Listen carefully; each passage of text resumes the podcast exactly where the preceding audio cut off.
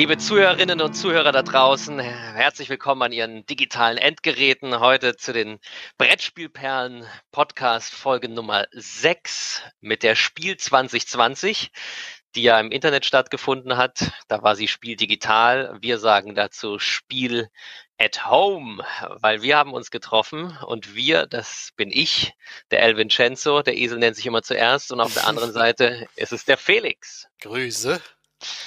Genau, wir haben das Wochenende exakt das Wochenende der Spiel, was eigentlich das Messewochenende gewesen wäre, genutzt. Das letzte Oktoberwochenende ist es ja, um reichlich zu spielen. Wir haben uns nämlich offline getroffen, was bei uns beiden ja auch nicht so oft vorkommt, weil wir etwas auseinander wohnen, in Deutschland verteilt. Und wir haben auch noch unseren nächsten Cousin mit dazugenommen und da waren wir zu dritt oder meist zu viert und haben reichlich gespielt. Wir haben auch ein paar Neuheiten gespielt. Äh, Felix hat rechtzeitig noch äh, seine Spieleschmiede äh, letzten Unterstützungen nach Hause geliefert bekommen, dass er die gleich einpacken konnte. Das heißt, ein paar kleine Neuigkeiten und Neuheiten die ganz äh, druckfrisch mit dabei waren. Aber vor allen Dingen haben wir die Zeit genutzt, alles, was bei uns schon lange auf dem Stapel liegt, was gespielt werden möchte, gerade mit Spielenthusiasten oder Kennern, endlich mal anzutesten. Und jetzt haben wir eine dicke dicke, große Liste vollgepackt mit Spielen, äh, wo wir jetzt berichten können, was, was uns da alles begegnet ist am Wochenende. Ja, ich würde sagen, wir fangen gleich an am Freitag. Das war sozusagen unser Anreisetag. Und da ging es mit mir los. Da warst du, Felix, noch nicht da. Da haben wir angefangen mit Silver. Silver ist jetzt auch schon, also 2019, ich habe es damals auf der Messe auf Englisch noch gekauft, nämlich letztes Jahr. Da habe ich wahrscheinlich in unserer letzten Folge, na, weiß gar nicht von geredet. Äh, Silver ist das Spiel von äh, Ted Alsbach äh, oder Ted, Ted Alsbach. Äh, der ist der Designer von Werwolf, beziehungsweise, also Werwolf ist ja viel, viel früher entstanden.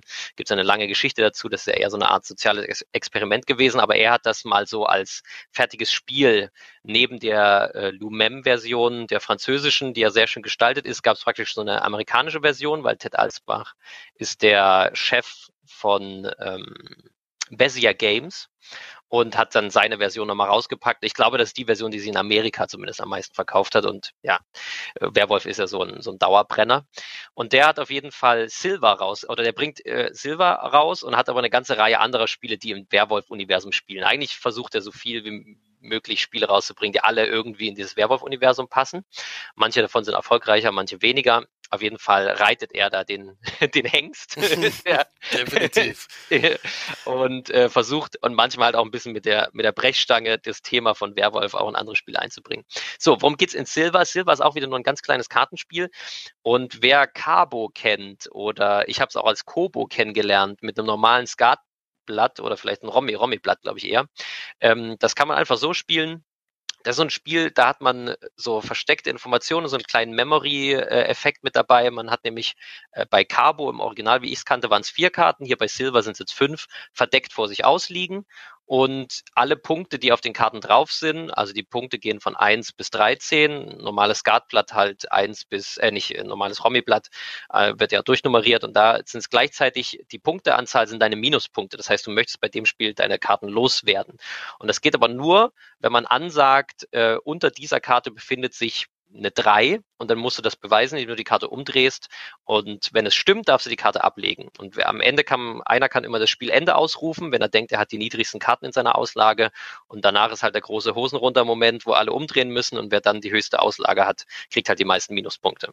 Und dieses Spielprinzip hat er noch ein bisschen verfeinert, jetzt hat jede Karte eine Sonderfähigkeit und auf jeder Karte ist natürlich ein schönes Artwork drauf und alles ist in dieser Werwolf-Welt, auch wenn das irgendwie, keine Ahnung, das Thema soll da irgendwie sein, weiß ich auch nicht, wir sind die Dorfbewohner und wir wollen die Werwölfe loswerden, wie immer, aber ach, das, also, das hat wirklich bei dem Spiel, hat es weder Sinn noch Verstand, aber ich meine, die Bilder sind ganz schön und die Fähigkeiten passen auch halbwegs zu den Figuren, das heißt, da gibt's dann wieder die typische Wahrsagerin und die kann halt dir eine verdeckte Karte von dir oder vom Gegner angucken, also das passt schon irgendwie thematisch, aber du fühlst dich da nie so, als wenn du jetzt halt irgendwie, ja, irgendwie der Dorfbewohner ist, bist, der sich irgendwie vor den Werwölfen rettet.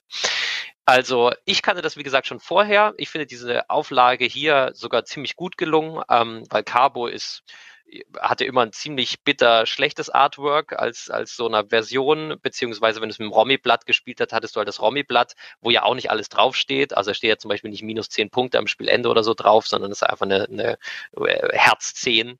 Das heißt, das ist schon ganz schön und funktionell. Und ich finde, der eigentliche Witz kommt sogar dabei, dass er es geschafft hat, wie es ja oft so ist, ähm, bei diesen Werwolf-Spielen, dass sie entweder viele Erweiterungen haben. Hier gibt es so, dass er inzwischen in Amerika gibt es, glaube ich, schon die fünfte Version davon.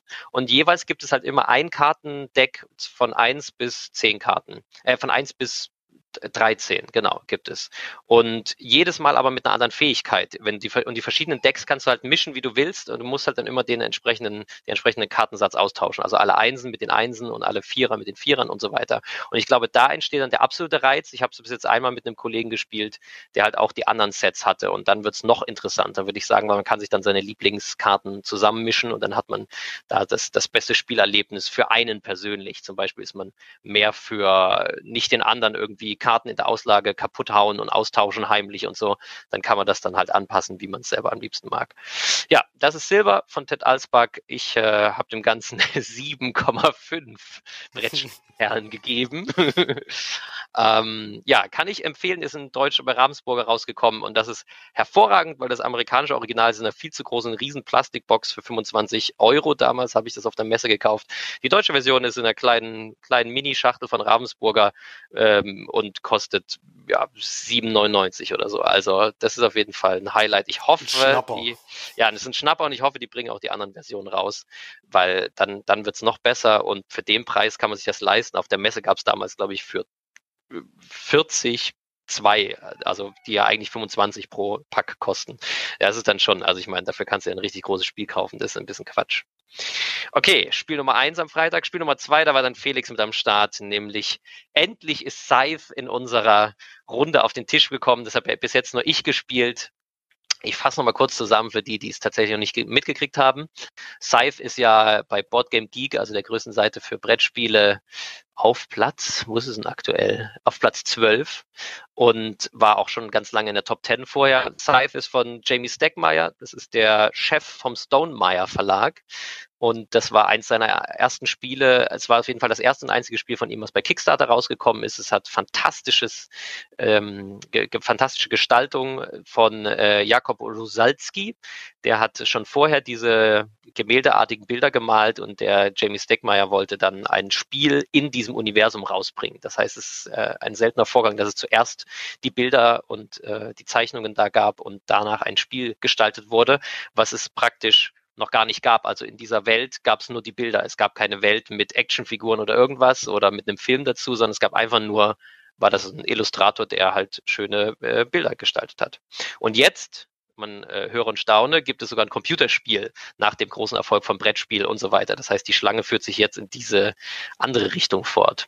In Scythe ist man in einem äh, Steampunk äh, 1930 äh, Jahr unterwegs, eine Art Paralleluniversum, also parallel zur Landwirtschaft, die noch per Hand und mit ähm, Ochsen irgendwie stattfindet und mit Sicheln, daher der, der Name Scythe, das ist der englische Begriff für Sichel, ähm, in so Europä, äh, also europäisch angehaucht gibt es halt riesige ähm, dampfmaschinenbetriebene Mechs, die so wie riesige Kampfmaschinen sind und mit denen man halt einen großen Krieg ausführen kann. Und das Brettspiel spielt in dieser Welt. Und es ist so, dass aber dieser große Krieg mit den, mit den Mechs eigentlich vorbei ist und wir sind jetzt praktisch in einer Nachkriegswelt und müssen die wieder so ein bisschen aufbauen und äh, die, die Ressourcen sammeln. Und es ist eine ganz große Mischung und das finde ich auch gleichzeitig, äh, wenn schon das größte Highlight des Spiels ist, eine Mischung aus also im Englischen heißt es Dudes on a Map, also Figuren auf der Karte einfach. Also Plastikfiguren, ähm, die so ein bisschen ein Mehrheitssystem auf, der, auf dem Spielbrett abbilden. Gleichzeitig ist ein Ressourcensystem dabei. Man kann Ressourcen anbauen in verschiedenen Gebieten und die dann einsammeln. Und dann hat es noch einen gleichen Kampfmechanismus, weil man kann sich gegenseitig bedrohen mit diesen Mechs und dann könnte es eventuell auch zu Konflikten kommen und dann kann man sich gegenseitig zurück ins Heimatland schicken also man macht nie alles kaputt, sondern man schickt sich nur zurück. Und es gibt gleichzeitig äh, noch so einen leichten, also es soll eigentlich ein 4X-Spiel sein und 4X sind halt diese ganz großen Spiele, die halt praktisch Konflikt und Erkunden und Aufbau und Ressourcen sammeln alles vereinen. Und hier ist es der leichteste Faktor davon ist das Erkunden. Das ist hier in Form von Kärtchen, die du umdrehst, wo dann spontan gute Dinge für dich passieren, die an bestimmten Kartenpunkten, äh, also man muss da mit seiner Hauptfigur hin und dann sammelt man den Punkt ein und dann hat man halt diesen leichten ja, Entdecken-Mechanismus, dass man eine Karte umdreht und da passieren dann für dich gute Dinge und die sind natürlich heiß begehrte Punkte auf der Karte. Jetzt ganz grob zusammengefasst. Äh, ich finde es ja großartig und das auch schon länger. Aber was sagst du dazu, Felix? Du hast es zum allerersten Mal gespielt. Ja, ich hatte es mir schon eigentlich lange gewünscht. Das ist ja so ein Spiel, was man sonst selten auf den Tisch bringt, weil es schon zeitaufwendig auf jeden Fall ist und was auch in einer sehr hohen Preisklasse zu Hause ist. Deswegen äh, hatte ich mich schon lange drauf gefreut, äh, eben auch mal so ein Kaliber zu spielen, ist natürlich zeitaufwendig gewesen, aber es hat sich absolut gelohnt. Der Mechanismus ist, wenn er einmal erklärt ist, wirklich äh, einfach und äh, auch nachvollziehbar und ich ich fand es auch äußerst spannend, das ganze, ganze Szenario, wie alles aufgebaut war, wie die Figuren waren, wie das Prinzip ist, eben wie man fortschreitet. Also das ist eigentlich, dass du vier Handlungsmöglichkeiten hast, ähm, die aber nicht zweimal in Folge genommen werden können, sondern die sich immer wieder, wo du dich immer wieder umentscheiden musst. Ähm, ich hätte es am liebsten nochmal gespielt, weil ich dachte, ich habe ein paar taktische Fehler gemacht. Äh, so, das konnten wir dann leider nicht nochmal machen. Also ich hatte direkt Lust weiterzuspielen äh, und muss ja bei dir auch noch dazu sagen, dass du sämtliche Erweiterungen dazu hast und sogar die Figuren natürlich noch bemalt hast und all sowas. Das trägt natürlich zu dem Spiel enorm viel bei, muss man sagen. Also diese Figuren sind halt schon wunderschön und alles. Äh, da hast du einfach auch Lust, damit zu spielen. Und äh, also das Spiel kann ich auch sehr empfehlen. Also ist auf jeden Fall, hat sich direkt, also ich hatte mich damals schon angesprochen gefühlt, schon von dem Cover alleine, wie das aussieht und sowas. Ich finde, das macht immer sehr viel her, wie das Spiel schon aussieht. Und da hatten sie schon sehr viel Aufwand ein, reingesteckt und dann, äh, wie es sich dann gespielt hat, war eigentlich, war einfach nur super. Also äh, würde ich gerne nochmal spielen, bin auch gespannt. Ich könnte mir sogar vorstellen, dass ich mir das PC-Spiele mal hole wenn das nur irgendwie, das ist aber keine direkte Brettspielversoftung, sondern es ist dann. Doch, doch es gibt beides. Tatsächlich die direkte Brettspielversoftung hm. und gibt jetzt, äh, das habe ich sogar unterstützt damals auf Kickstarter, also inzwischen ist es aber raus, ähm, Iron Harvest heißt es, also die eiserne Ernte. Und das ist ein richtiges, das ist es ist richtig mit Basenbau und also so ein bisschen Command Conquer angelehnt, aber es ist mehr dieses Squad-basierte, wie heißt denn das gleich? Heroes of, nee, nicht Heroes of Normandy, Heroes, Company of Heroes heißt es in, beim, genau. Company of Heroes angelehnt. Das ist ja so ein ganz großer Klassiker sozusagen. Mhm. Also mehr so taktisch und mehr so mit kleineren Kampfgruppen unterwegs, nicht so Command Conquer mäßig, wo man dann teilweise auch mit großen Armeen rumzieht. So. Äh, und der mhm. Basenbau hat auch hier nicht krass den Schwerpunkt wie bei anderen. Genau. Ja, also diese Brettspielversoftung werde ich mir auf jeden Fall mal angucken. Weil das, äh, jetzt habe ich es ja verstanden, jetzt möchte ich es eigentlich auch behalten, weil wenn ich es jetzt zu lange nicht spiele, vergesse ich vielleicht wieder zu viel. Also das wird auf jeden Fall interessant, äh, das mal anzutesten. Und da gibt's auch ganz gute KI, gegen die man spielen kann, ja. Das ist sehr schön, weil für zu Hause weiß ich schon, die Brettspielgruppe, die ich jetzt hier habe, die ist eher so auf leichterem Niveau zu Hause und da äh, ist das Spiel, glaube ich, dann eine Stufe zu hoch. Obwohl ich es dann, wie gesagt, wo es, äh, nachdem ich es verstanden habe, fand ich es dann auch einfach. Es ist erstmal ein Aufwand zu erklären, aber dann spielt es sich auch recht locker flockig von der Hand. Das fand ich schon. Also es war jetzt nicht so, dass ich ständig nachdenken muss. Wir kommen nachher noch zum Spiel, wo es mir ziemlich schwer gefallen ist, ähm, da da gleich mitzukommen, weil es eben wahnsinnig viele Regeln in wahnsinnig kurzer Zeit waren. Und äh, hier war das aber dann wirklich relativ einfach. Deswegen von mir auch eine klare Empfehlung für das Spiel. Ja, für mich ist es auf jeden Fall eins meiner absoluten Lieblingsspiele. Das heißt, zurzeit steht das bei mir auf einer 10 von 10 möglichen Brettspielperlen. das aber auch schon seit 2016. Ja, nee, das ist für mich auch sehr weit oben. Ich weiß jetzt nicht, ob es, ich habe noch keine 10 von 10 bis jetzt gespielt, deswegen weiß ich nicht, ist es eine 10 von 10, aber ist auf jeden Fall sehr weit oben angesiedelt. Also auf jeden Fall äh, neun, neun Punkte würde ich dir auch geben und äh, dadurch, dass ich jetzt wahrscheinlich nur noch äh, Solo spielen werde, ist es äh, bisschen schade, aber das werde ich auf jeden Fall trotzdem nutzen. Ja. Würde mich auf jeden Fall interessieren dann, was du dazu sagst. Bin ich gespannt. Okay, dann ging es weiter mit Klonk Ausrufezeichen. Also eigentlich Klonk! Ähm, ein Spiel, das man nicht verwechseln darf mit dem englischen Clank, was im Deutschen auf Klonk mit K rausgekommen ist. Aber hier ist es, handelt es sich um Klonk mit auch mit Ausrufezeichen, aber mit C am Anfang, was bei Huch erschienen ist. Und Huch wird ja auch mit Ausrufezeichen geschrieben. Also äh, ja, es ist äh, das Titelgebung ist ja sehr, sehr kompliziert, ist aber ein Spiel von 2016 von Michael Xyrep, also mit X-U-E-R am Anfang geschrieben. Also ich kann es nicht genau aussprechen. Ich habe es vielleicht ist es auch Französisch. Ähm, das tut mir jetzt leid, dass ich den Namen überhaupt nicht äh, ja, aussprechen kann. Auf jeden Fall, dieser nette Herr hat das Spiel Klonk herausgegeben. Das ist wieder auf einer ganz anderen Skala. Es ist wirklich ein leichtes, familientaugliches Spiel. Es geht darum, dass wir Zwerge in einer Mine sind und jede Runde versuchen, so viel wie möglich abzubauen in dieser Mine. Und wir haben geheime, also wir haben einen offenen und einen Geheimauftrag, wo es darum geht, diese entweder diese Diamanten oder in den Diamanten ist immer ein Gegenstand drin, so eine alte Maske oder ein Schwert oder Dolch. Und wir haben dann geheime Ziele und da hat man entweder die Farbe des Kristalls, die man sammelt, oder den Inhalt des Kristalls. Warum auch immer das da im Kristall drin ist. Das ist so passiert früher. Und äh, wir sammeln halt entweder eins von beiden oder beides und versuchen dann möglichst geheim, sodass die anderen Spieler nicht mitkriegen, weil die können uns die Auslage manchmal ein bisschen versauen, diese Dinge in der Mine abzuarbeiten in Form von Karten. Die legen wir dann auf einen großen Stapel und am Ende des Spiels wird halt gewertet, wer die meisten Symbole ähm, oder die meisten Farben der Diamanten in seiner äh, jeweiligen Farbe gesammelt hat, die sein Auftrag war. Genau ist so ein, der liegt dann so eine Art Solitär-Auslage aus, wie das Solitär-Kartenspiel, also so alle Karten übereinander und du kannst immer nur die unterste abbauen sozusagen in deinem Zug und versuchst halt so viel wie möglich abzubauen. Da gibt es dann so einen Mechanismus, du kannst nicht alles auf einmal abbauen, sondern nur in einer bestimmten Reihenfolge und versuchst dann noch so große, was sind das, Augen zu vermeiden?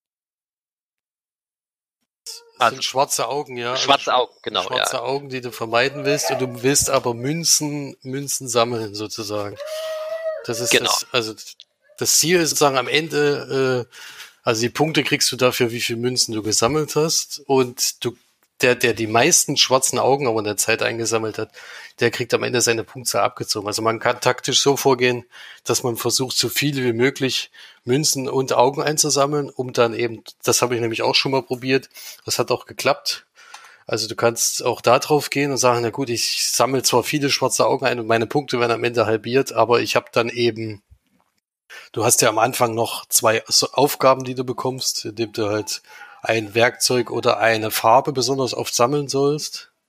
Und dann äh, ist es eben so, dass du dann am Ende die Punktzahl, die wird dann eben nicht mehr halbiert. Wenn du deine Münzen halbiert, aber nicht die Punktzahl deiner Sonderaufgaben. Und wenn da besonders viel erfüllst und da eben auf die schwarzen Augen nicht achtest, dann bringt das am Ende höhere Punkte, als die du vielleicht durch die Münzen einsammeln kannst. Also es gibt schon ein paar taktliche Möglichkeiten, aber es hängt auch ein bisschen natürlich vom Glück ab, was eben gerade in der Leiste liegt. Also du hast doch mal eine Runde dabei, wo du tatsächlich mal gar nichts legen kannst. Das ist natürlich immer sehr ärgerlich. Genau, es gibt dann allerdings so ein kleines Trostpflaster für dich für die nächste Runde. kriegst du so eine Granate, da kannst du dann so Sachen, die im Weg sind, wegsprengen. Genau, es gibt so einen kleinen Ausgleich. Ja, ich würde sagen, das ist ein ziemlich kurzes, sehr leicht zu verstehendes Familienspiel, was wahrscheinlich, würde ich mal sagen, so besser ab drei Spielern ist als zu zweit. Das kann ich mir irgendwie nicht so gut zu zweit vorstellen. Ja. Und äh, ja, ich würde sagen, das ist so im mittleren mittleren Bereich für mich so sechs, sechs Punkte oder so. Also fünf bis sechs würde ich sagen. Ja, da würde ich mich auch anschließen. Also ich habe es zu Hause mal gespielt, aber mit, mit meinem Vater, der ja immer mit wenig Regeln eigentlich nur gut zurechtkommt und äh, der, dem hat es aber auch gut gefallen. Also er hat es auch schnell verstanden. Also das, das ordnet, glaube ich, die Schwierigkeit des Spiels schon ein bisschen ein. genau. Danach, dann sind wir schon weiter. Jetzt am Samstag haben wir uns wieder getroffen und da haben wir als erstes Dice Forge auf den Tisch gepackt. Das ist auch ein Spiel von 2017 von, den Namen werde ich jetzt auch wieder äh, in Grund und Boden aussprechen, Regis Bonizet, ein Franzose vom äh, Libellut Verlag. Und das ist in Deutsch bei Asmodee rausgekommen, oder? Nee, Sperrsma. Äh, naja, ja. kann, ich, gleich nochmal nachgucken. Auf jeden Fall, da wurde extra nochmal die Regeln angepasst, weil die im Original leider gar nicht gut waren und die neuen Regeln sind deutlich besser, die jetzt rückwirkend auch wieder in der neuen Auflage im Heimatverlag äh, eingearbeitet wurden. ähm, nachdem sie sich anscheinend erst gesträubt haben, das ist sehr lustig, ja, haben sie doch davon profitiert. Was das für ein Spiel, das ist eins der frühen Spiele gewesen, das ein ein, ein Würfelbearbeitungsmechanismus drinne hat. Das heißt, ich habe einen Würfel, der aussieht wie so ein kleines Skelett, wo die Seiten am Anfang gegeben sind, aber so ähnlich wie bei einem Deckbilder, also es ist hier ein Dice-Bilder, in dem Sinne, dass ich diesen Würfel habe und die Seiten, die auf dem die sechs Würfelseiten am Anfang nicht sonderlich gut sind und im Verlauf des Spiels kann ich die aber hm, so plastikmäßig so rausklicken, die einzelnen Würfelseiten, die sechs, und durch neue, bessere Seiten ersetzen. Das hat dann auch ein Thema, das Spiel, das ist irgendwie hier mit, mit Göttergaben und so weiter, Tag und Nacht. Das ist aber wirklich alles eher oberflächlich, weil die Mechanik ist das, was das Spiel spannend macht und das, also die Gestaltung ist auch wirklich äh, sehr schön und also sehr, ja, also sehr, sehr anschaulich, sehr ähm, ja, in sehr leuchtenden Farben, wie das meistens ist bei äh, den Verlagen aus äh, Frankreich. Und hier ist es so, dass die, äh, jeder zwei Würfel hat, die man äh, am Anfang jeder Runde würfelt, auch wenn die Gegenspieler dran sind. Und die Ressourcen, die auf dem Würfel dann abgebildet sind, auf den Würfelseiten, die jetzt oben liegen, die nimmt man sich. Und wenn man dran ist, dann kann man sich für seine Ressourcen halt entweder eine neue Würfelseite kaufen oder auch mehrere Würfelseiten, wenn man besonders viel Geld hat. Oder man kauft sich eine Karte in der Auslage. Man muss sich aber immer zwischen diesen beiden Optionen entscheiden, neue Würfelseite oder eine neue Karte. Und diese Karten geben einem dann ganz unterschiedlich, gibt drei Formate. Entweder passieren die einmalig und geben dir einen großen Bonus oder sie passieren jedes Mal, wenn du dran bist, kannst du eine Fähigkeit einlösen. Oder, hm, was war denn Nummer drei? Äh, genau, die, die geben dann so Sonderfähigkeiten. Zum Beispiel wird dein Spielertableau erweitert. Da gibt's richtig so einen weiteren Pappaufsatz am Ende deines Spielertableaus. Und dann kannst du zum Beispiel statt am Anfang kann man, glaube ich, zehn oder neun Gold sammeln. Und dann kommt dann einfach so ein Aufsatz hinten reingesteckt und dann kannst du halt bis 14 oder 15 Gold gehen und, und auch in allen anderen Ressourcen. Es gibt noch zwei Diamantenressourcen sozusagen. Also einmal ist es, glaube ich, ein Schatten, ein, ein Nachtstein und ein Sonnenstein oder so ähnlich. Genau, die geben sind extra Ressourcen, die besonders für die Karten entscheidend sind, während das Gold eigentlich nur für die Würfelseiten entscheidend ist. Also das Spiel funktioniert sehr gut mit diesem Mechanismus, dass man die Würfelseiten tatsächlich ausgetauscht kriegt, ohne dass es zu viel Formelei ist. Und sie, wenn sie einmal drin sind, halten die auch fest. Das ist ja schon mal zum Material zu begrüßen. Und dann, das ist auch ein Spiel, das ich schon zu Hause habe. Ähm, ich habe das auch schon länger, weil mir ja eben dieser, dieser Mechanismus super gut gefallen hat und es halt ein sehr leichtes, sehr, ja, dadurch auch ein bisschen glücksabhängiges Spiel, da sehr oft der Würfel gewürfelt wird, was man wirklich ganz zügig runterspielen kann und was bis jetzt aber in ganz vielen Spielgruppen im verschiedenen Alter sehr gut ankam. Felix, du hast zum ersten Mal gespielt. Wie fandest du es? Also ich muss mich da wieder äh, ziemlich anschließen, weil ich fand den Mechanismus auch sehr schön. Die es war am Anfang ein bisschen schwierig mitzukommen, was jetzt alles äh, miteinander bedeutet, wenn du gegen drei spielst, die das Spiel schon kennen. Aber dann äh, war es dann irgendwann, was dann relativ schnell klar, worauf es hinausläuft und dann hat es auch richtig Spaß gemacht. Also ich ist auf jeden Fall ein Spiel, was direkt auf meiner Wunschliste gelandet ist. Äh. Oh, tatsächlich. Ja, also das. Naja, weil das ist eigentlich in dem Gewicht, wo du auch viele Mitspieler hast, ne? Ja, ja, also das, ich hatte das eh schon immer im Auge, weil ich auch äh, den Mechanismus irgendwie interessant fand, aber ich finde es halt immer schöner, wenn man es dann mal gespielt hat. Jetzt weiß ich auch, dass es was für unsere Gruppe ist äh, und das, das wird auf jeden Fall vielleicht sogar ein Weihnachtsgeschenk. Mal gucken. Also auf jeden Fall so, das kann ich aus Erfahrung sagen, das spielt sich auch gut zu zweit. Das hat einen guten Mechanismus, dass man dann zweimal würfelt äh, mit seinen beiden Würfeln und dadurch hat man genug Ressourcen, dass auch das Spiel zu zweit sogar spannend ist. also finde ich. Das, das, ist schon mal sehr gut, ja. Genau, und es macht einfach Spaß, diesen Würfel irgendwie aufzubessern. Also ja. für mich ist es das saubere acht Brettspielperlen von ja. zehn. Da schließe ich mich direkt an und gleich die nächste Frage an dich. Die Erweiterung selber hast du jetzt aber noch nicht gespielt. Nee, ne? ich habe so kennst meinen was, Kollegen, der die Erweiterung dazu? hat. Ja, also hm, da kommen so einen, so einen Tag-Nacht-Mechanismus irgendwie dazu. Man kann sich nämlich, äh, also in der Erweiterung sind zwei Module, die sind auch nicht miteinander kombinierbar, was ja selten ist. Also du kannst dich für das eine oder das andere entscheiden und jeweils wird so ein äh, Teil vom Spiel weiter in den Vordergrund gerückt. Ähm, aber zu sehr habe ich mich damit noch nicht beschäftigt. Der Kollege, der das hat, findet die Erweiterung sehr gut. Ähm, okay. Ja, ich würde mir die mal im Angebot vielleicht näher anschauen. Hm. Ja, denke ich auch. Danach kommen wir zu einem sehr, sehr großen Spiel, das auch schon seit 2015 auf dem Markt ist, nämlich Blood Rage. Ragnarok ist hier, die Wikinger sind am Start und haben Lust, große Lust zu sterben. Das ist so das Spiel von Eric M. Lang, äh, was auch über Kickstarter wahnsinnig Wellen geschlagen hat. Es ist jetzt bei Boardgame Geek auf Platz 35, also auch sehr, sehr hoch und sehr gut bewertet. Damals noch bei Cool Mini or Not erschienen. Jetzt heißen die ja Simon, also einem Verlag, der es hauptsächlich damals um äh, spektakuläre Miniaturen ging. Beziehungsweise am Anfang war es einfach nur eine Seite zum Bemer Bemalen und Bewerten von Miniaturen. Inzwischen ist ja ein großer Brettspielverlag. Genau, also bei Blood Rage geht es darum, dass man einen Wikinger-Clan spielt, die möglichst viel Ruhm sammeln wollen. Also so eine Art Siegpunkte natürlich. Und dieser Ruhm besteht daraus, in Kämpfen zu gewinnen ähm, äh, oder zu früh zu sterben, glorreich in Ragnarok, also dem Ende der Welt zu sterben, ist auch ein ganz tolles Ziel.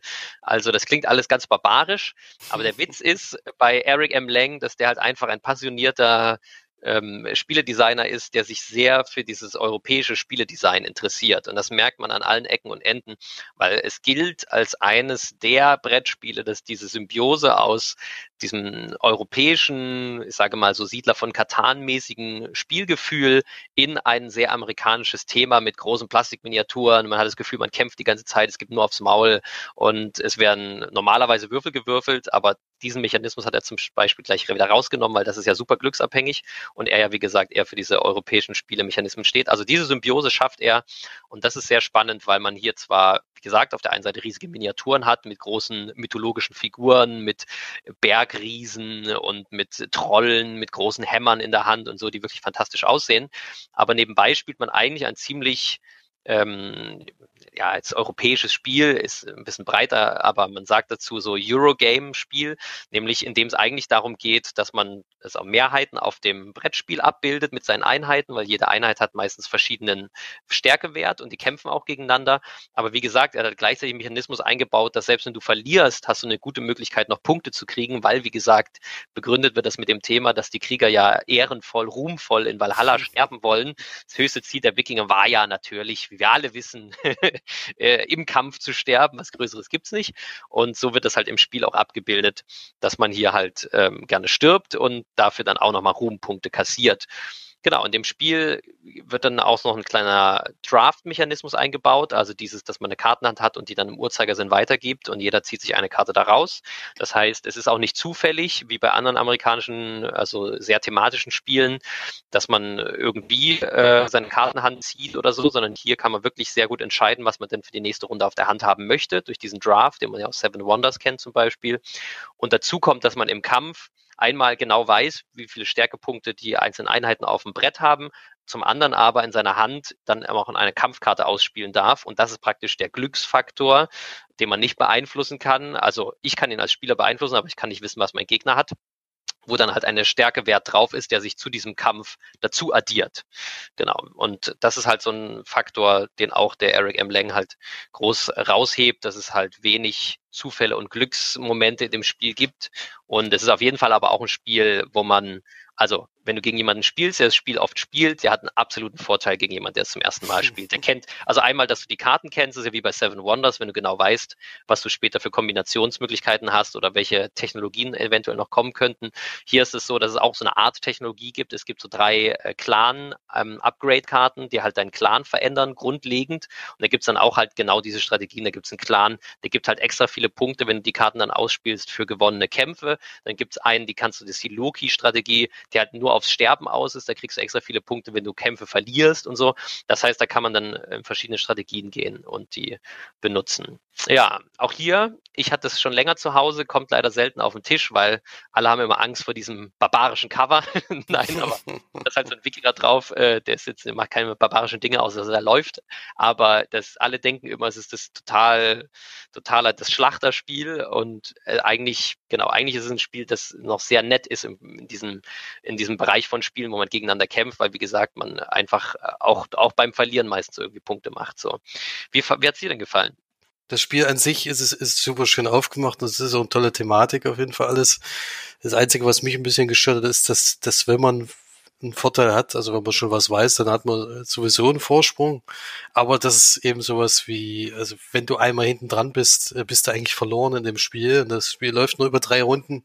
Hast du die erste Runde verloren, ist es wahnsinnig schwer, nochmal ranzukommen, nochmal was aufzuholen. Und im Endeffekt war es in der ersten Runde auch eine Karte, die die Entscheidung so ein bisschen gebracht hat, die mich total ins Hintertreffen gebracht hat. Das war natürlich extrem ärgerlich und dann äh, ist es halt wirklich schwer zurückzukommen, vor allen Dingen, wenn du in der dritten Runde merkst, jetzt bist du es Kräfte, kräftemäßig eigentlich wieder ausgeglichen und dann äh, ist das Spiel zu Ende. ist halt irgendwie schade.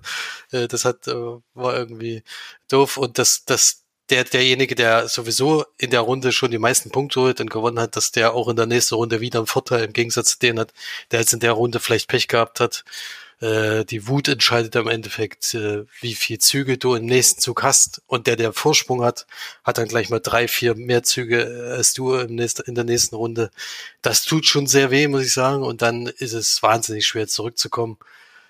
Auch das, die, die Karten an sich, äh, da muss man halt relativ schnell merken, was gut ist und was nicht gut ist. Also wenn man sich da am Anfang fürs Falsche entschieden hat, ist es, ist es schwierig und auch, äh, es kommt auch immer darauf an, was man als erstes zieht. Also man hat, äh, wenn man so ein großes, äh, großes Monster sozusagen bekommen hat, hat man es eigentlich gleich genommen.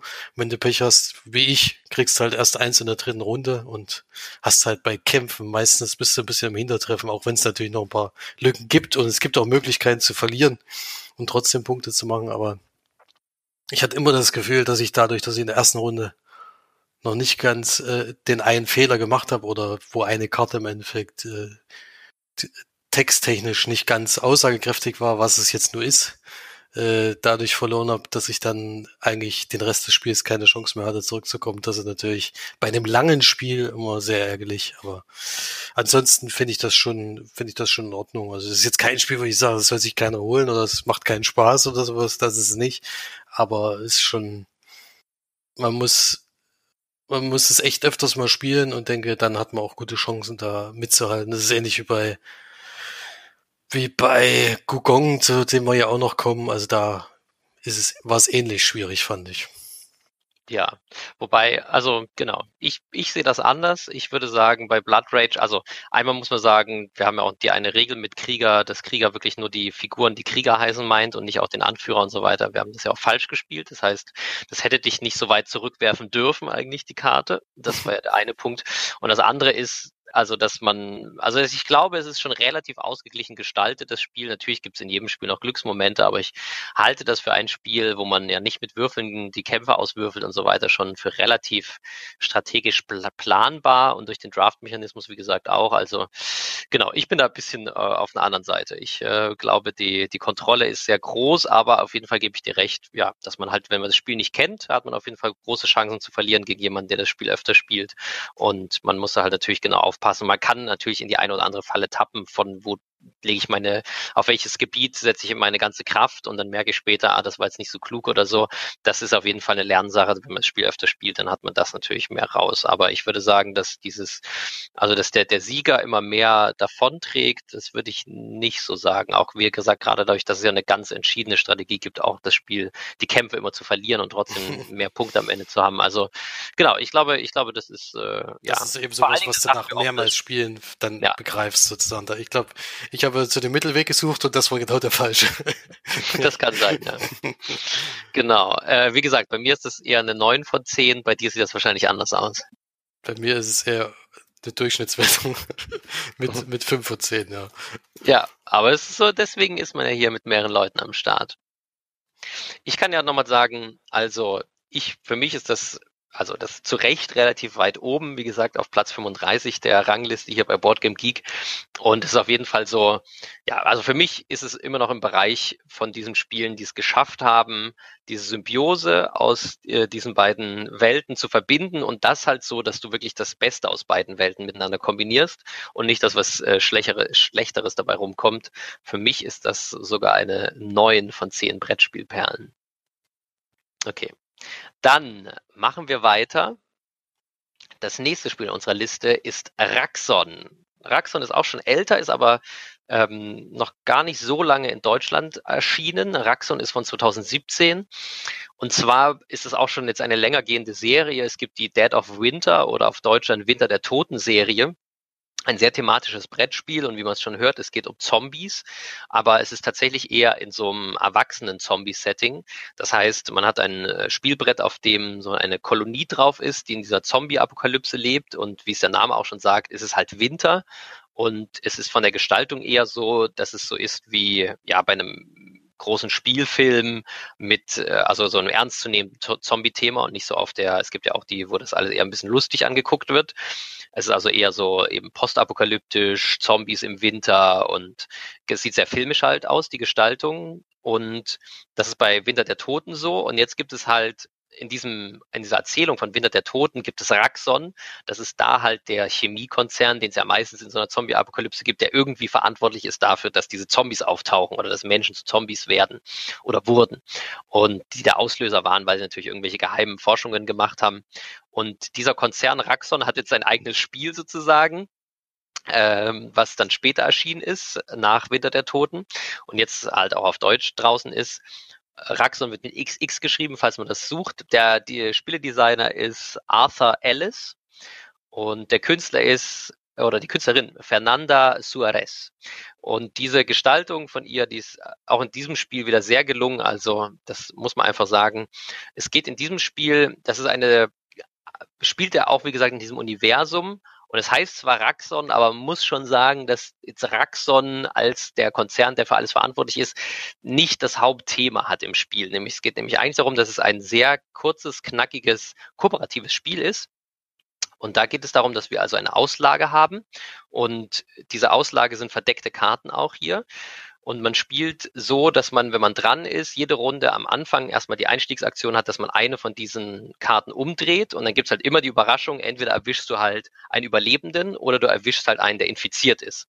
Und dann hat es so eine Art äh, Memory-Mechanik, ähm, dass, also einmal bleiben alle umgedrehten Karten für immer offen umgedreht, aber sobald du eine zweite, manchmal eine dritte Karte desselben Types umdrehst, passieren meistens eher negative Dinge.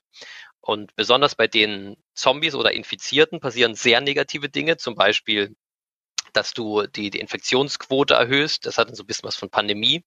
Das heißt, dass man die Chance einfach steigt, in der Zukunft sehr schlechte oder infizierte Gegner zu ziehen. Und genau, Ziel des Spiels ist es halt, aus dieser verdeckten Auslage alle ähm, nicht-Infizierten aufzudecken und die kann man dann, jeder spielt einen Charakter, der so Sonderfähigkeiten hat und die eine Sonderfähigkeit, die jeder hat, ist halt, dass er äh, eine gewisse Anzahl an Menschen retten kann oder dass er welche in die Quarantäne schicken kann. Und Ziel des Spiels ist halt, alle Nicht-Infizierten zu retten und alle Zombies übrig zu lassen. Und mit den Zombies kann man ein bisschen weniger zimperlich umgehen, die kann man auch äh, abschießen. Da gibt es auch einen Soldat, der kann gleich mal so einen koordinierten Angriff leiten und so weiter.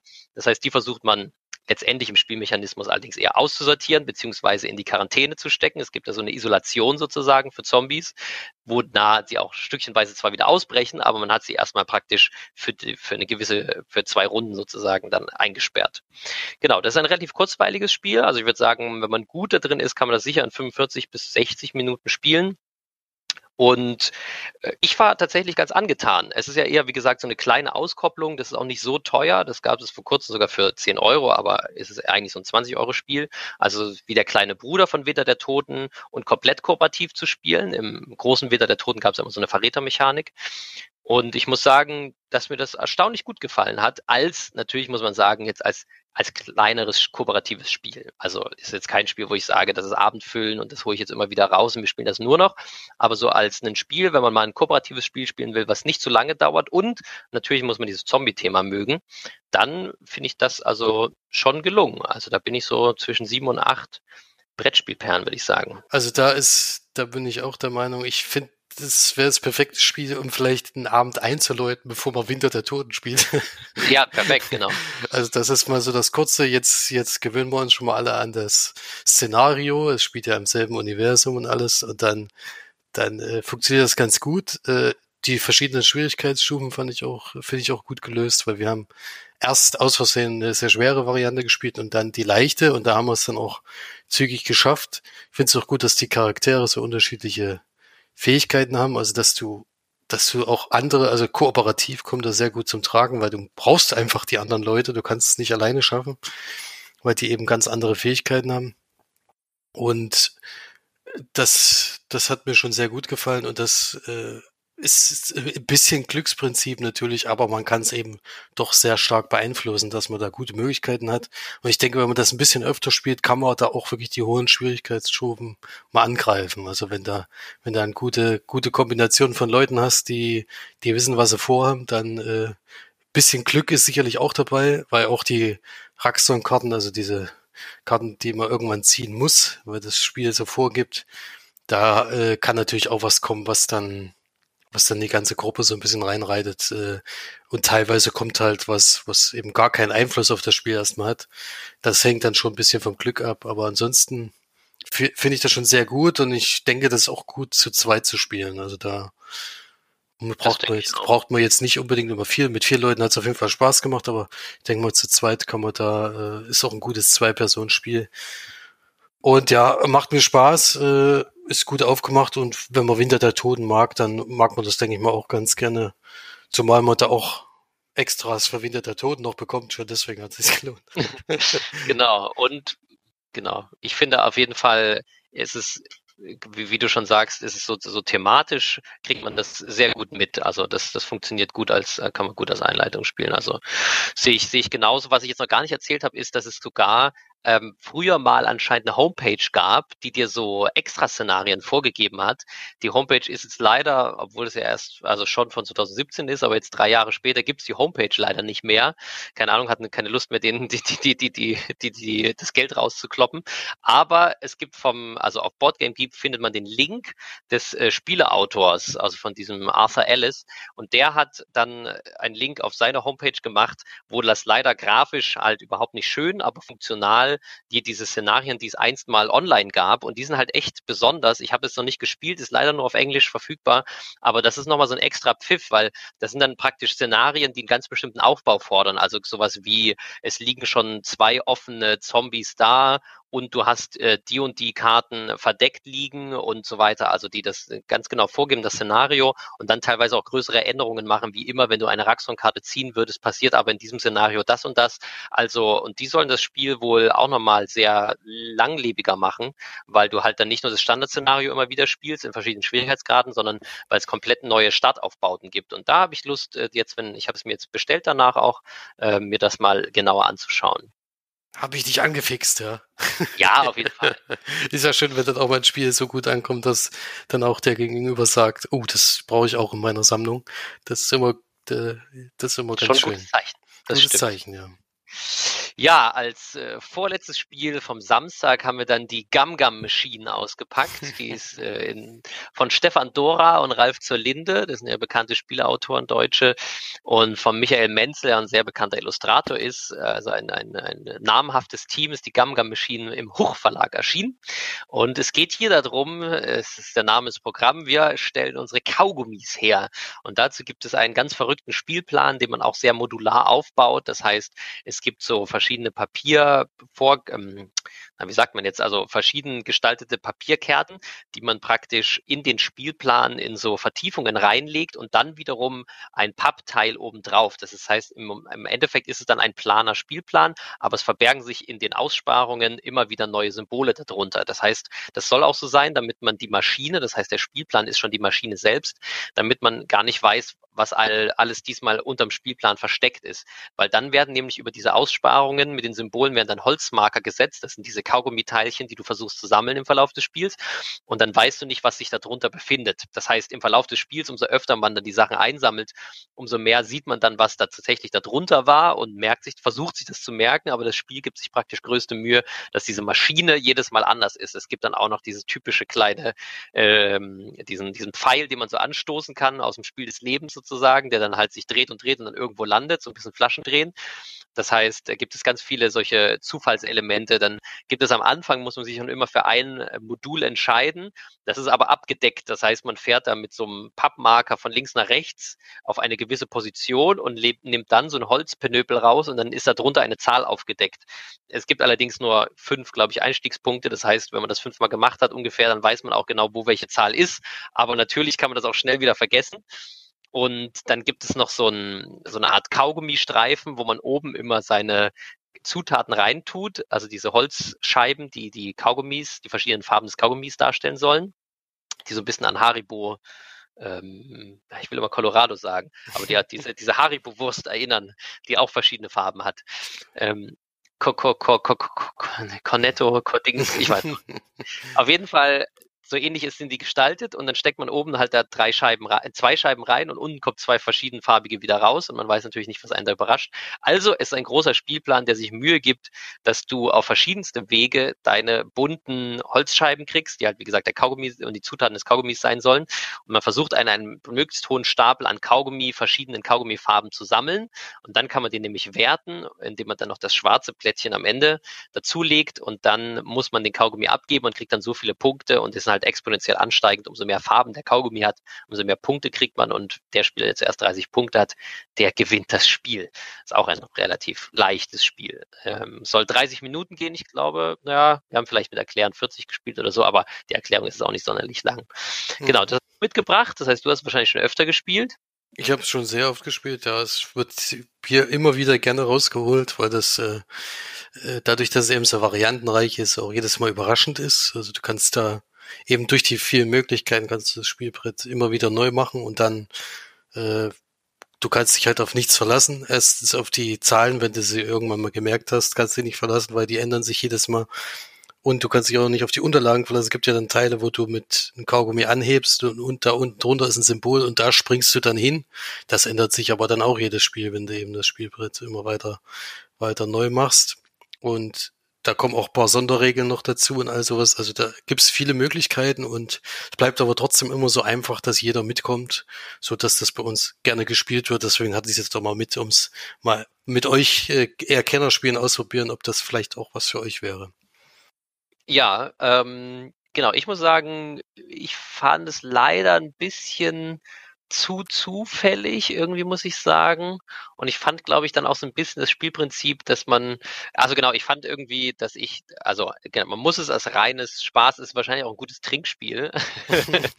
ähm, immer dann, wenn du irgendwie scheiterst oder wenig Punkte kriegst, musst du trinken oder so. Also ich fand, dass man leider gefühlt ein bisschen zu wenig, also es mir zu zufällig war, wo ich gelandet bin letztendlich. Und dass ich dann, also eigentlich das Spiel, dass das Spiel hat mehr mich gespielt, dass ich das Spiel gefühlt.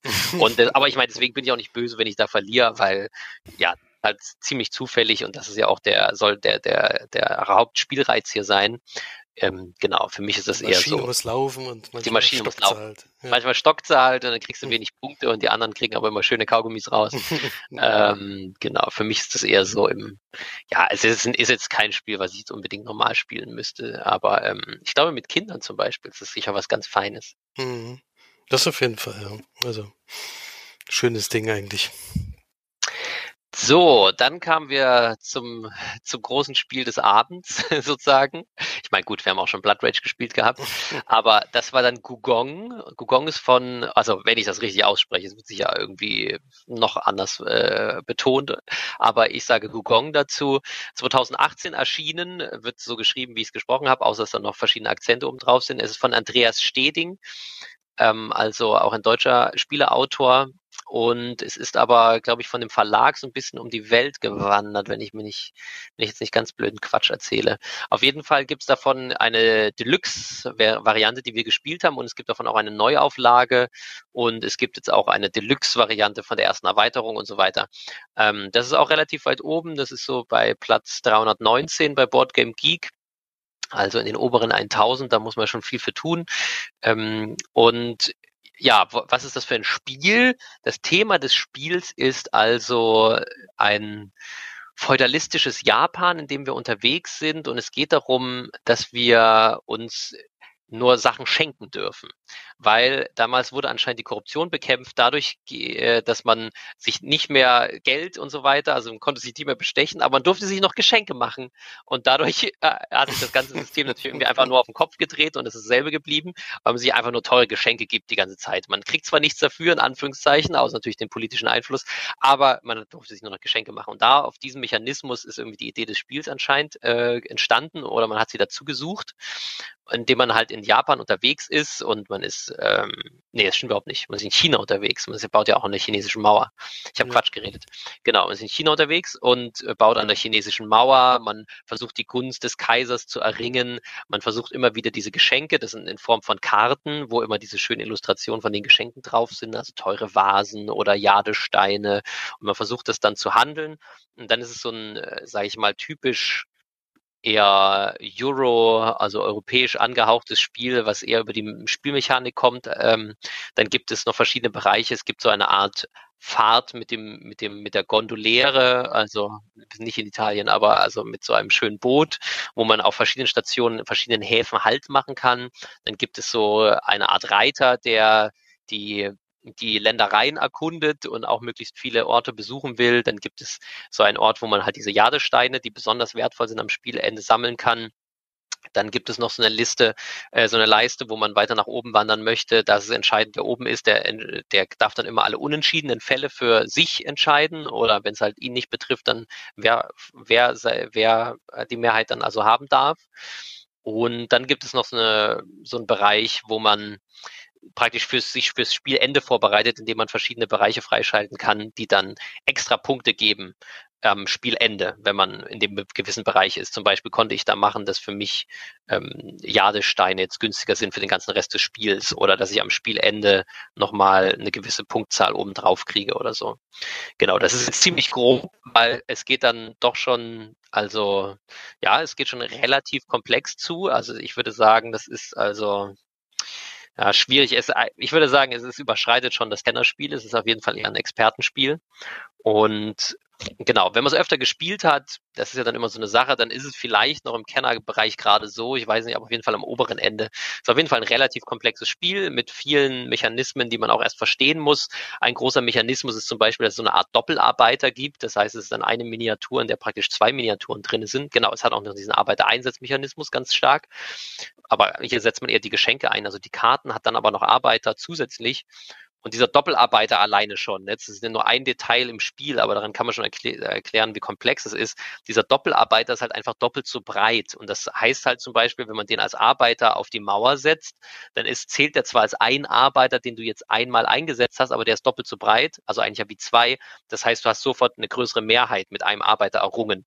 Und das wirkt sich genauso bei anderen Feldern aus. Wenn du diese Schifffahrt machst, dann zählt er für zwei Plätze im Boot und du brauchst aber mindestens drei, um einen Bonus einzusammeln und so weiter. Das heißt, alleine daran kann man schon erkennen, dass dieses kleine Spieldetail, was schon großen Einfluss hat dann später, das kann man sich freischalten. Wenn man diese Bootfahrt macht, kann man sich diesen Doppelarbeiter freischalten und das ist ja nur ein Teil im Spiel und das hat dann aber eine ziemlich große Auswirkung, was dieser Doppelarbeiter zum Beispiel alleine schon alles für Vorzüge genießt im Verlauf des Spiels.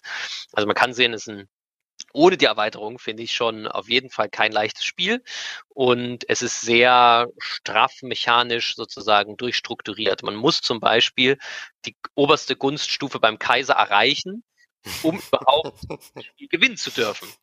Du erkaufst ja. dir damit das Recht, weil jeder muss praktisch diese, also alle anderen Sachen, bei allen anderen Sachen gilt das nicht, aber in diesem Bereich gilt, du musst beim Kaiser am Ende ganz oben stehen, ansonsten hast du gar nicht das Recht, das Spiel zu gewinnen.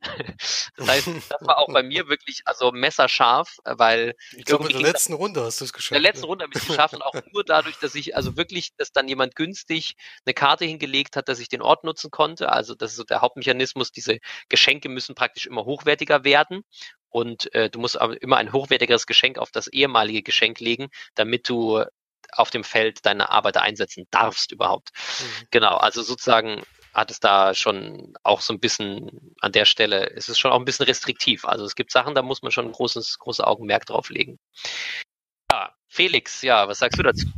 Also ich fand es auch anfangs etwas überladen im ersten Moment. Also ich musste erstmal mitkommen, was alles für Möglichkeiten gibt und was das alles für Effekte hat. Es war ja sozusagen nicht nur so, dass du auf die Karten, also auf das Brett schauen musst, sondern auch auf deine Karten. Die hatten auch nochmal direkten Einfluss auf das Spielbrett.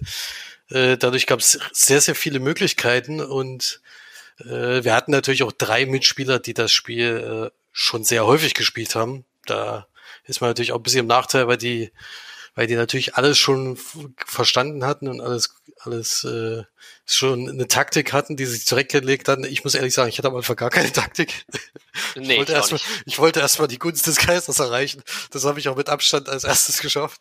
Und so äh, schnell wie noch nie jemand öfter gespielt habe. Kom komplett durchgezogen, damit das auf jeden Fall nicht passiert, dass ich am Ende das Spiel verliere. Und es gab ja auch, wenn du als erster oben bist, gab es ja auch nochmal zusätzliche Punkte. Äh, also es war jetzt nicht nur, dass du die Gunst erreichst, sondern du hast dann auch die meisten Punkte in dem Bereich. Äh, ich denke, es ist eher darauf ausgelegt, dass du in allen Bereichen ein bisschen was machst.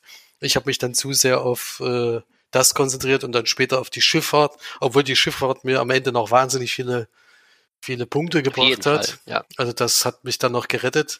Aber ansonsten ist es auch wieder so ein Spiel, was du verstanden haben musst und ein paar Mal gespielt haben musst, wie eigentlich all bei diesen, ich denke, Expertenspiele sind einfach darauf ausgelegt, dass du es eben nicht nur einmal spielst. Auf jeden Fall, ja klar. Das, das äh, hat man bei dem Spiel besonders gemerkt. Auch wenn ich dann am Ende überraschend viele Punkte hatte, äh, was äh, da war ich schon ein bisschen irritiert, aber diese, diese letzten Runden haben nochmal richtig, richtig reingehauen und da hat dann das sogar funktioniert, was ich mir so ein bisschen zurechtgelegt hatte. Aber ich glaube, es ist optimaler, wenn du wirklich auf allen Hochzeit ein bisschen mittanzt, also in allen Bereichen. Ich denke sogar, es ist also das kann man jetzt ja auch, man könnte auch sagen, ich finde es ja immer gut, wenn man mit ganz vielen verschiedenen Sachen zum Sieg kommt. So ist es sicher hier auch, aber ich würde auch bestätigen, es ist nicht so, dass man sich in eine Sache versteifen kann. Also man kann nicht sagen, ich habe zum Beispiel lange versucht, auf jeden Fall alle Jadesteine zu sammeln, um die maximale Punktezahl dafür zu kriegen.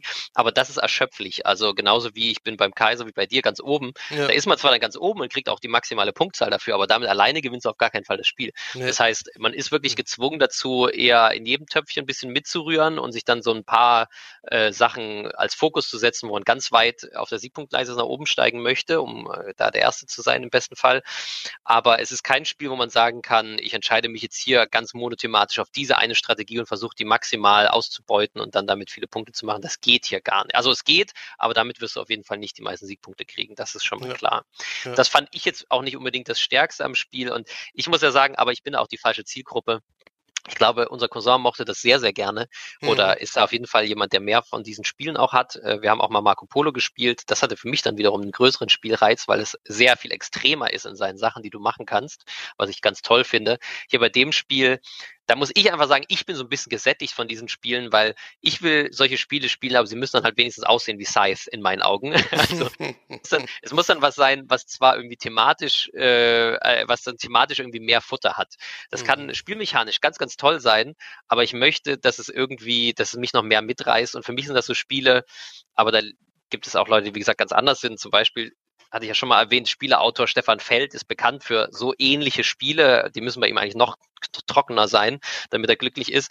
Also äh, der darf eigentlich unser Artwork gar nicht mehr drauf sein. Das muss eigentlich nur noch, das sind nur noch Zahnräder, die sich da drehen oder eine Excel-Tabelle, dann ist er zufrieden. Nein, ganz böse. Aber auf jeden Fall, ähm, also umso mehr die Mechanik praktisch dieses Spiel dominiert und klar wird, äh, das sind so ganz Feinheiten, die man sehr genau beachten muss, so, dann möchte ich, dass es irgendwie mehr Sinn ergibt, so äh, für mich, und zwar thematischen Sinn. Hier ist es zwar schön ausgedacht mit den Geschenken und so weiter, aber letztendlich ist es ein Spiel, es gibt 13 verschiedene Skalen und auf wenn du auf allen ganz oben bist, machst du die meisten Siegpunkte und du versuchst es halt irgendwie zu erreichen. Letztendlich, ja, so ein bisschen ja. könnte man es runterbrechen. ist ein bisschen und aufgesetzt. Das, ja, genau. Und natürlich muss man dann ein schönes Thema dafür suchen. Sie haben auch ein schönes Thema gefunden hier und auch sehr schönes, sehr schöne Gestaltung wirklich für das Spiel geschaffen. Ja, diese, also diese Deluxe Edition, also wenn man das Spiel haben will, würde ich die auf jeden Fall empfehlen, weil die ist, macht optisch schon einiges her. Die, die macht richtig was her, ja. Also die ist wirklich durch, auch, ich meine, ich habe zum ersten Mal damit gespielt, dass man statt Pappplättchen diese Holzmarker da hat. Und da muss man sagen, das fühlt sich schon fantastisch in der Hand an. Genau. Also es ist aber einfach, ne, das ist ganz klar. Es gibt Leute, die, die finden sowas großartig. Da bin ich einfach auf einer anderen Seite. Ich will irgendwie ein bisschen was anderes von meinem Strategiespiel. Ich glaube aber auch, ich möchte Spiele, die ein bisschen eingängiger sind ähm, oder, die, oder die schwierigere Sachen leichter mit dem Thema erklären können. Das finde ich dann noch besser. Deswegen, mhm. ich bin da im Mittelfeld, ich bin da irgendwo zwischen fünf und sechs Leinwandperlen, weil, äh, Brettspielperlen, weil ich das, weil ich das Gefühl habe, ich, ich finde es gut, ich würde es auch nochmal mitspielen, aber es ist auf gar keinen Fall ein Spiel, was ich jetzt selber kaufen würde. Und ähm, genau, dazu finde ich es irgendwie ein bisschen zu trocken. Ja, also bei mir genau das Gleiche. Also da sind wir uns bei den Werten diesmal relativ einig bei allen Spielen. Außer bei Blood Rage. Außer bei Blood Rage. Also da muss ich auch zustimmen. Es ist auch bei mir in dem Bereich, wie gesagt, von der Aufmachung her super, aber bis das Spielbrett ein bisschen überladen und immer erstmal, ich hatte so ein bisschen das Gefühl, so Worker Placement, nur bei leichten Spielen sind so drei oder vier Mechanismen, die man so hat. Bei denen sind es einfach die dreifache Anzahl und deswegen ist es ein Expertenspiel so ein bisschen. also so, so ungefähr kam mir das vor. Also es ist schön. Äh, ich würde es auch nochmal spielen, wäre jetzt kein Spiel, wo ich sagen würde, nee, das darf bei mir gar nicht mehr auf den Tisch kommen. Aber äh, ist jetzt nicht mein Favorit an diesem Wochenende gewesen, das auf keinen Fall. Ja. Ja, das war unser Samstag dann, unser Messetag sozusagen, aber eigentlich ja unser ähm, ähm, Spiel, at, Spiel at Home, genau. Und ja, wir werden dann in der nächsten Folge, in der Nummer 7, werden wir über den Sonntag, über unseren Abschlusstag reden und den Gesamteindruck. Dann werden wir vielleicht auch nochmal so ein bisschen aufs Spielejahr zu sprechen kommen. Also bleibt gespannt und neugierig bis dahin und wir sagen bis zum nächsten Mal. Ciao, ciao. Tschüss.